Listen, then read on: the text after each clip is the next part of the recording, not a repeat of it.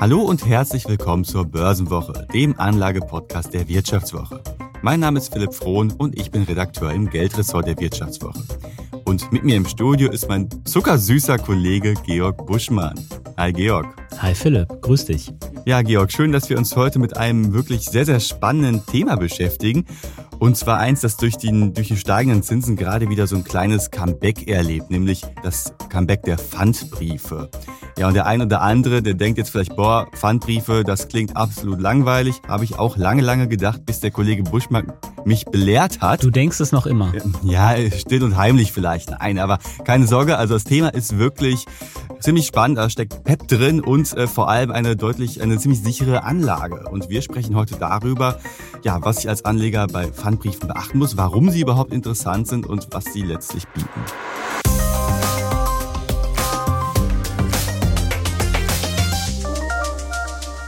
Ja, Georg, äh, Pfandbriefe, vielleicht war es etwas too much, was wir in der Einleitung versprochen haben. Ein bisschen eingestaubt sind sie ja vielleicht doch schon. Die haben ja schon so ein paar Jahre auf dem Buckel. Ja, äh, 254, wenn ich richtig rechne. Älter also, als du. Knapp älter als ich selbst, genau. Ähm, sind eingeführt worden von äh, Friedrich dem Großen, einem preußischen König. Und zwar aus einem Problem heraus, äh, das viele auch heute noch kennen, nämlich, dass man äh, Cash brauchte und es nicht hatte. Also es gab ähm, Rittergutsbesitzer, die Kriege finanziert hatten und danach in Geldnöten steckten und sich überlegen mussten, okay, wo kriegen wir jetzt überhaupt wieder äh, Kohle her? Und dann haben sie ihre Rittergüter beliehen äh, und haben sich das Geld geholt von einem Zusammenschluss, einer sogenannten Landschaft äh, von Großgrundbesitzern. Und die wiederum haben es refinanziert, indem sie diese Forderungen gegen die ähm, Rittergutsbesitzer ja, an Investoren vermarktet haben äh, zu einem festen Zins und so hat sich das äh, Pfandbriefwesen etabliert in Deutschland und äh, ist ein richtiger Erfolgs, ein richtiges deutsches Erfolgsprodukt. Gibt es inzwischen auch in anderen Ländern. Danke schon mal für diesen historischen Abriss.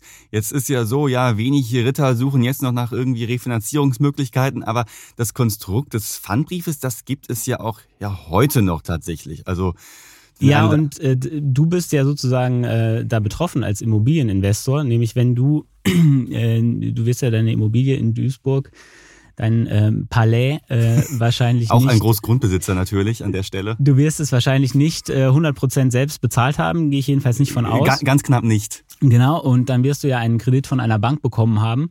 Und Pfandbriefe sind für die Bank dann eine Möglichkeit, diesen Kredit zu refinanzieren. Also sie leihen mhm. dir das Geld und leihen sich wiederum mittels eines Pfandbriefs das Geld ähm, am Kapitalmarkt. Genau, also kann man so sagen, dass jeder Immobilieneigentümer letztlich so ein Grund für die, oder ein Teil der Pfandbrief-Investment-Sache ist. Ja, jeder nicht. Jeder, der Geld braucht, immer so sagen. Ähm, ja, ich glaube auch nicht, dass hinter jedem, äh, dass sozusagen jeder äh, Immobilienkredit mit einem Pfandbrief refinanziert mhm. ist, aber es ist eben im, ähm, im Immobilienbereich eine, eine wichtige Refinanzierungsquelle. Mhm.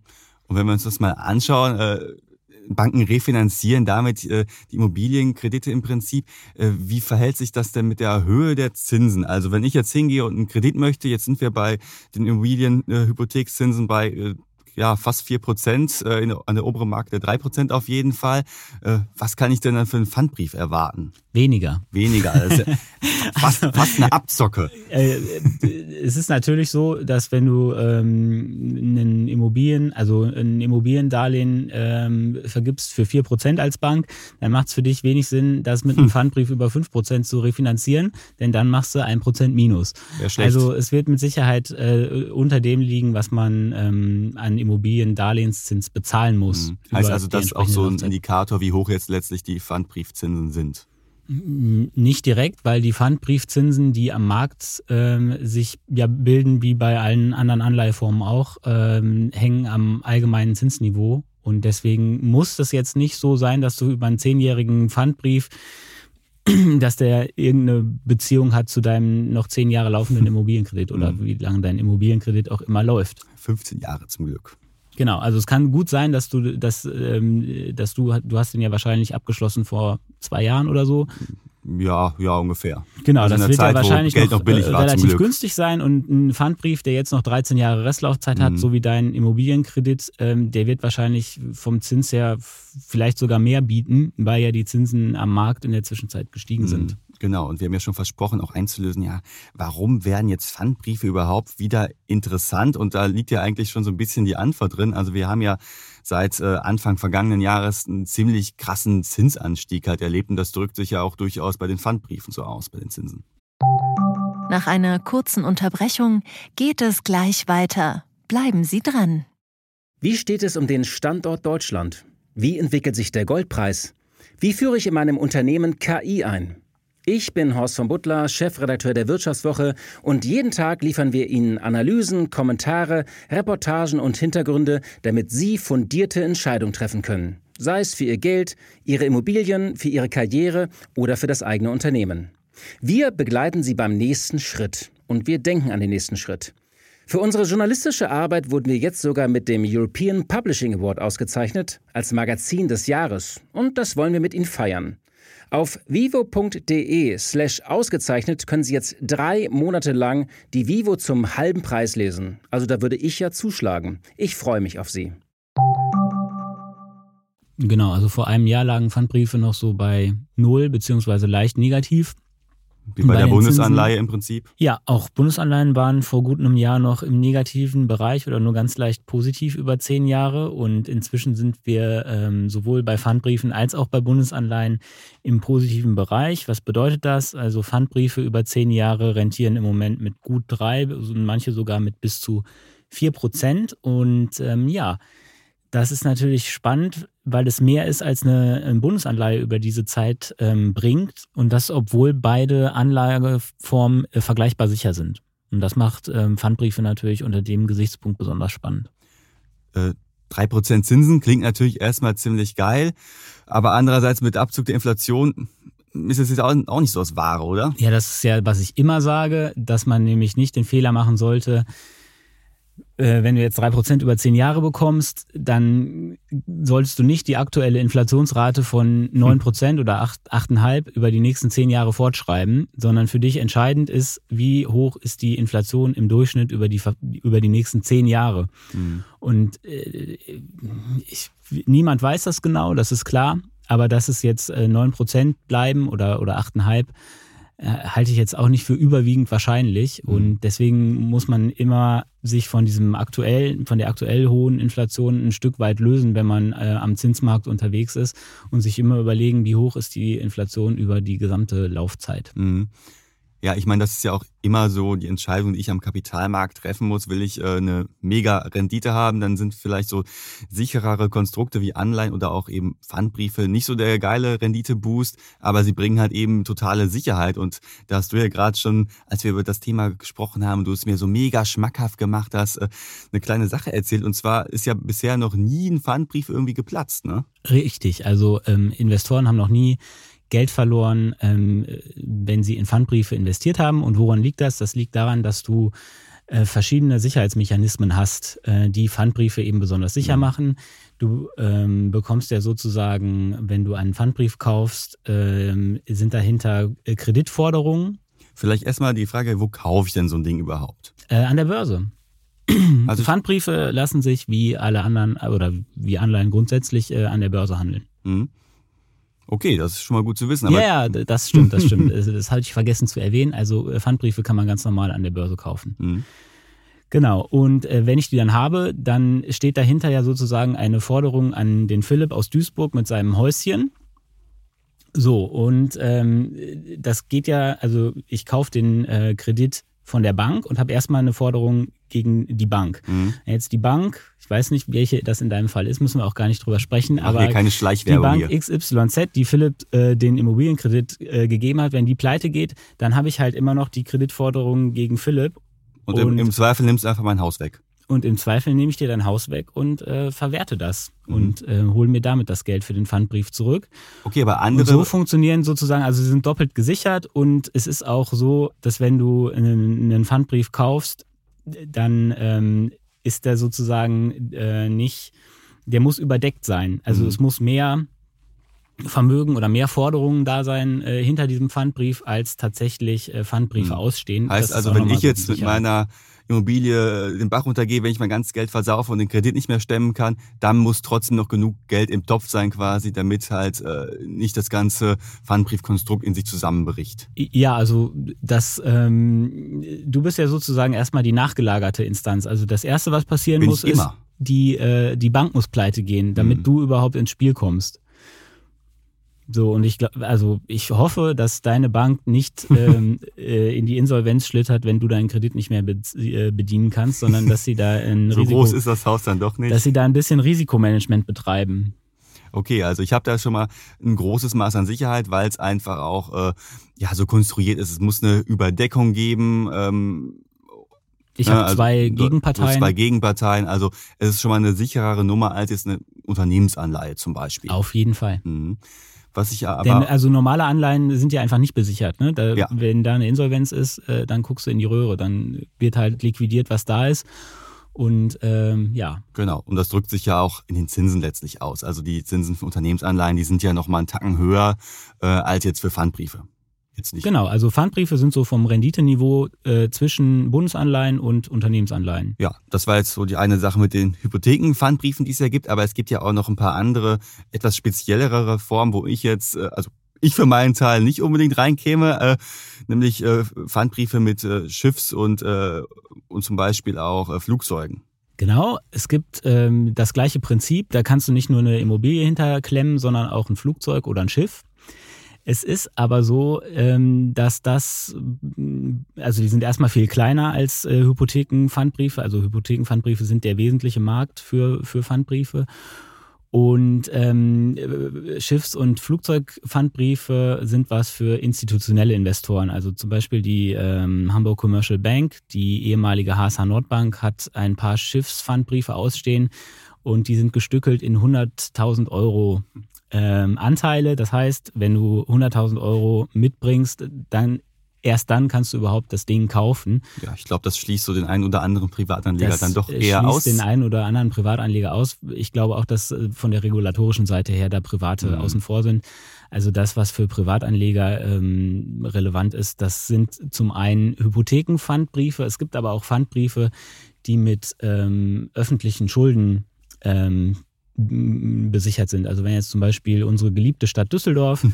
sagt, okay, äh, wir wollen, weiß ich nicht, eine neue Schule bauen und brauchen dafür Cash, dann kann sie sich das Cash von der Bank leihen und mhm. die Bank wiederum kann diesen Kredit in Form eines Pfandbriefs an dich weiterreichen. Und das kann ich dann auch als Privatanleger kaufen. Das kannst du auch als Privatanleger nicht kaufen. Nicht für 100.000, sondern die Stückelung ist dann bei zum Beispiel 1.000 Euro. Genau, und die sind auch nicht so hoch, ähm, sie sind nicht mit so einer krassen Sicherheitsmarge versehen wie ähm, Hypotheken äh, Pfandbriefe. Mhm. Also bei der ähm, eine Immobilie kann ja im Wert schwanken und deswegen sind die Hypothekenpfandbriefe sozusagen stärker gegen Schwankungen abgesichert als ähm, äh, öffentliche Schulden, also öffentliche Pfandbriefe. Was vielleicht jetzt gerade in der aktuellen Situation nicht unbedingt das Schlechteste ist, so mit den Umbrüchen am Immobilienmarkt, die wir gerade sehen.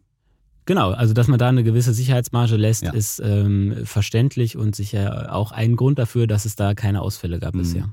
Jetzt ist ja so bei normalen Unternehmensanleihen, bei Staatsanleihen und bei Pfandbriefen ja auch, dass ich ja ähm, äh, für eine gewisse Laufzeit diesen Pfandbrief kaufen kann. Also für zwei Jahre, für fünf Jahre oder halt für zehn Jahre. Also wenn ich das Ding die ganze Zeit halte, dann ist es schon eine ziemlich langfristige Anlage. Ne? Nö, Außer kannst ja auch für zwei Jahre kaufen. Ja, ich kann es auch für zwei Jahre kaufen, aber ist trotzdem das Geld erstmal für die zwei Jahre gebunden, außer ich verkaufe natürlich äh, den Pfandbrief letztlich an der Börse. Genau, also du kannst auch einen Pfandbrief kaufen, der nächsten Monat fällig wird. Die hm. Frage ist, äh, wie sinnvoll ist das? Eben, also. ähm, klar, also grundsätzlich sind Pfandbriefe wie Anleihen ja auch äh, erstmal ein Instrument, äh, wo du Geld über einen gewissen Zeitraum äh, fest anlegst, klar. Mhm. Das Gute ist dann ja, wenn ich jetzt für zwei Jahre mir einen Pfandbrief kaufe, dann weiß ich genau, okay, ich kriege meinen Nennwert zurück, also zum Beispiel die Stückelung 1000 Euro, plus halt die Zinsen, die vorher äh, darauf vereinbart wurden. Also ich weiß genau, was ich halt in ein paar Jahren aus meinem Investment halt rauskriege. Genau. Nach einer kurzen Unterbrechung geht es gleich weiter. Bleiben Sie dran. Sie leben Fairness, Kultur und Werte? Zeigen Sie Ihr Engagement als Arbeitgeber und werden Sie Teil der Fair Company Initiative. Mit der Fair Company Initiative zeichnet das Handelsblatt Unternehmen aus, die insbesondere Berufseinsteigern und Young Professionals ein faires, attraktives Arbeitsumfeld bieten. Zu den entscheidenden Werten gehören unter anderem das Engagement für Mitarbeitende, Diversity und Chancengleichheit, Nachhaltigkeit und gesellschaftliche Verantwortung. Erfahren Sie jetzt mehr unter faircompany.de.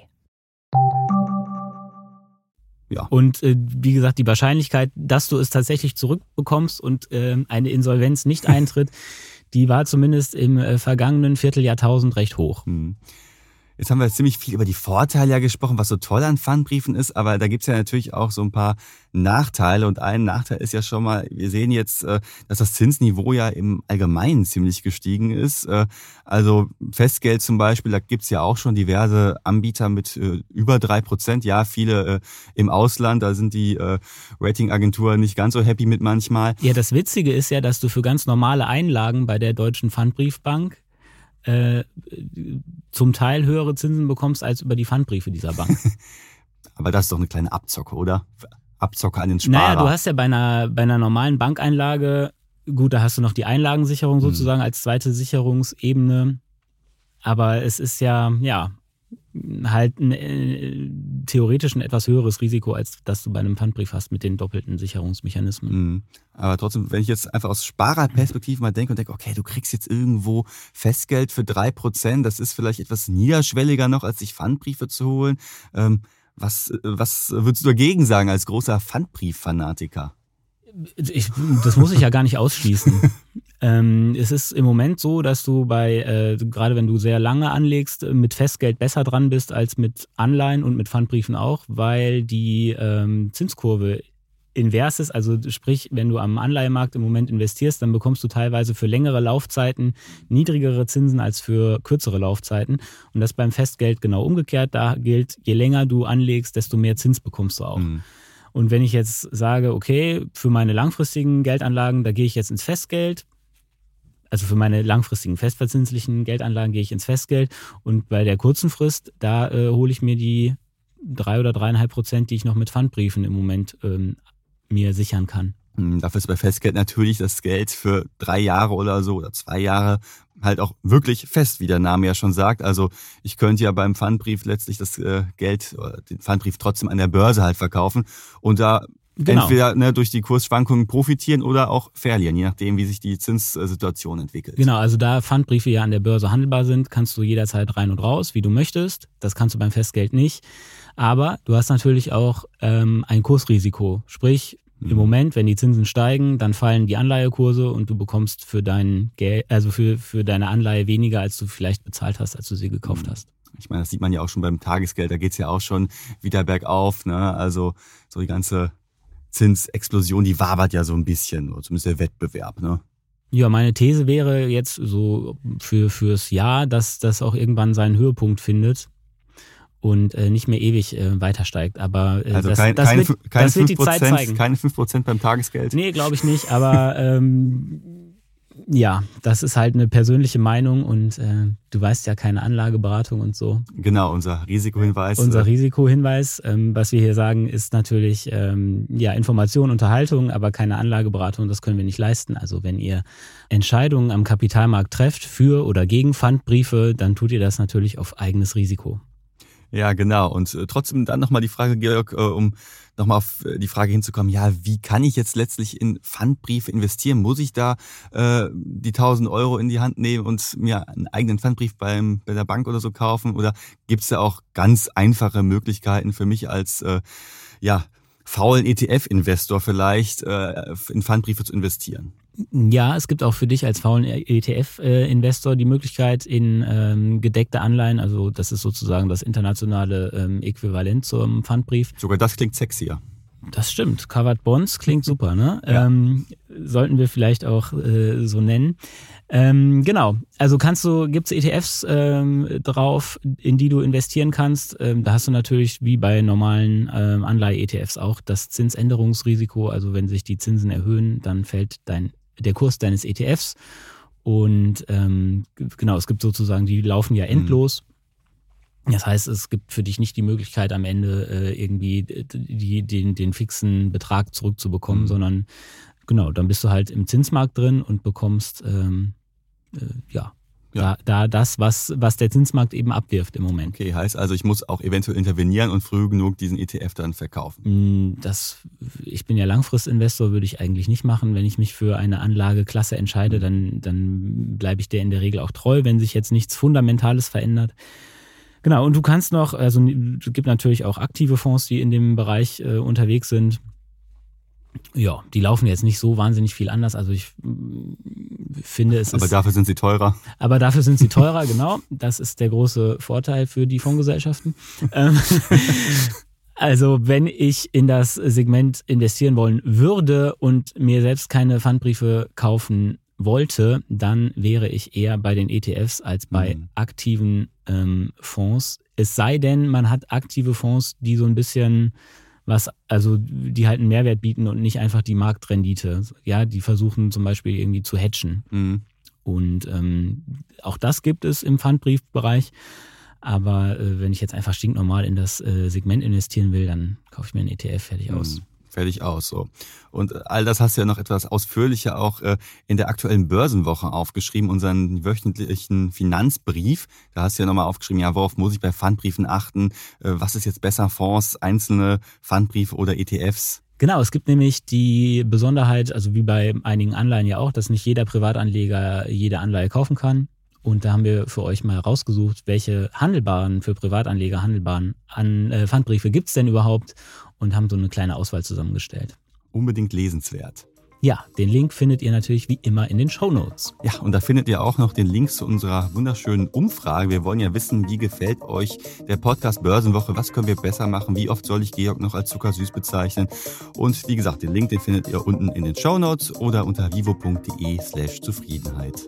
Und damit sagen wir vielen Dank fürs Zuhören. Wir hoffen, euch hat die Folge gefallen und wir konnten unser Versprechen, dass Pfandbriefe ein spannendes Thema sind, einlösen und haben da ein bisschen das Interesse bei euch geweckt. Und wir hören uns in der kommenden Woche hier wieder. Tschüsseldorf aus Düsseldorf.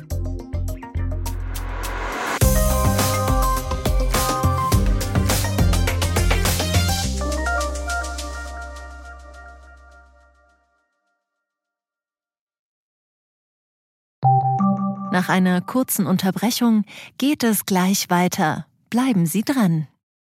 ChatGPT und andere Technologien verändern unsere Arbeitswelt rasant. Bei der Veranstaltung Work in Progress diskutieren wir in der Handelsblatt Media Group die Zukunft des Arbeitsmarktes, HR-Trends, KI, mentale Gesundheit und neue Leadership-Perspektiven. Sei am 13. und 14. Juni in Düsseldorf oder virtuell dabei und melde dich jetzt an unter work-progress.de.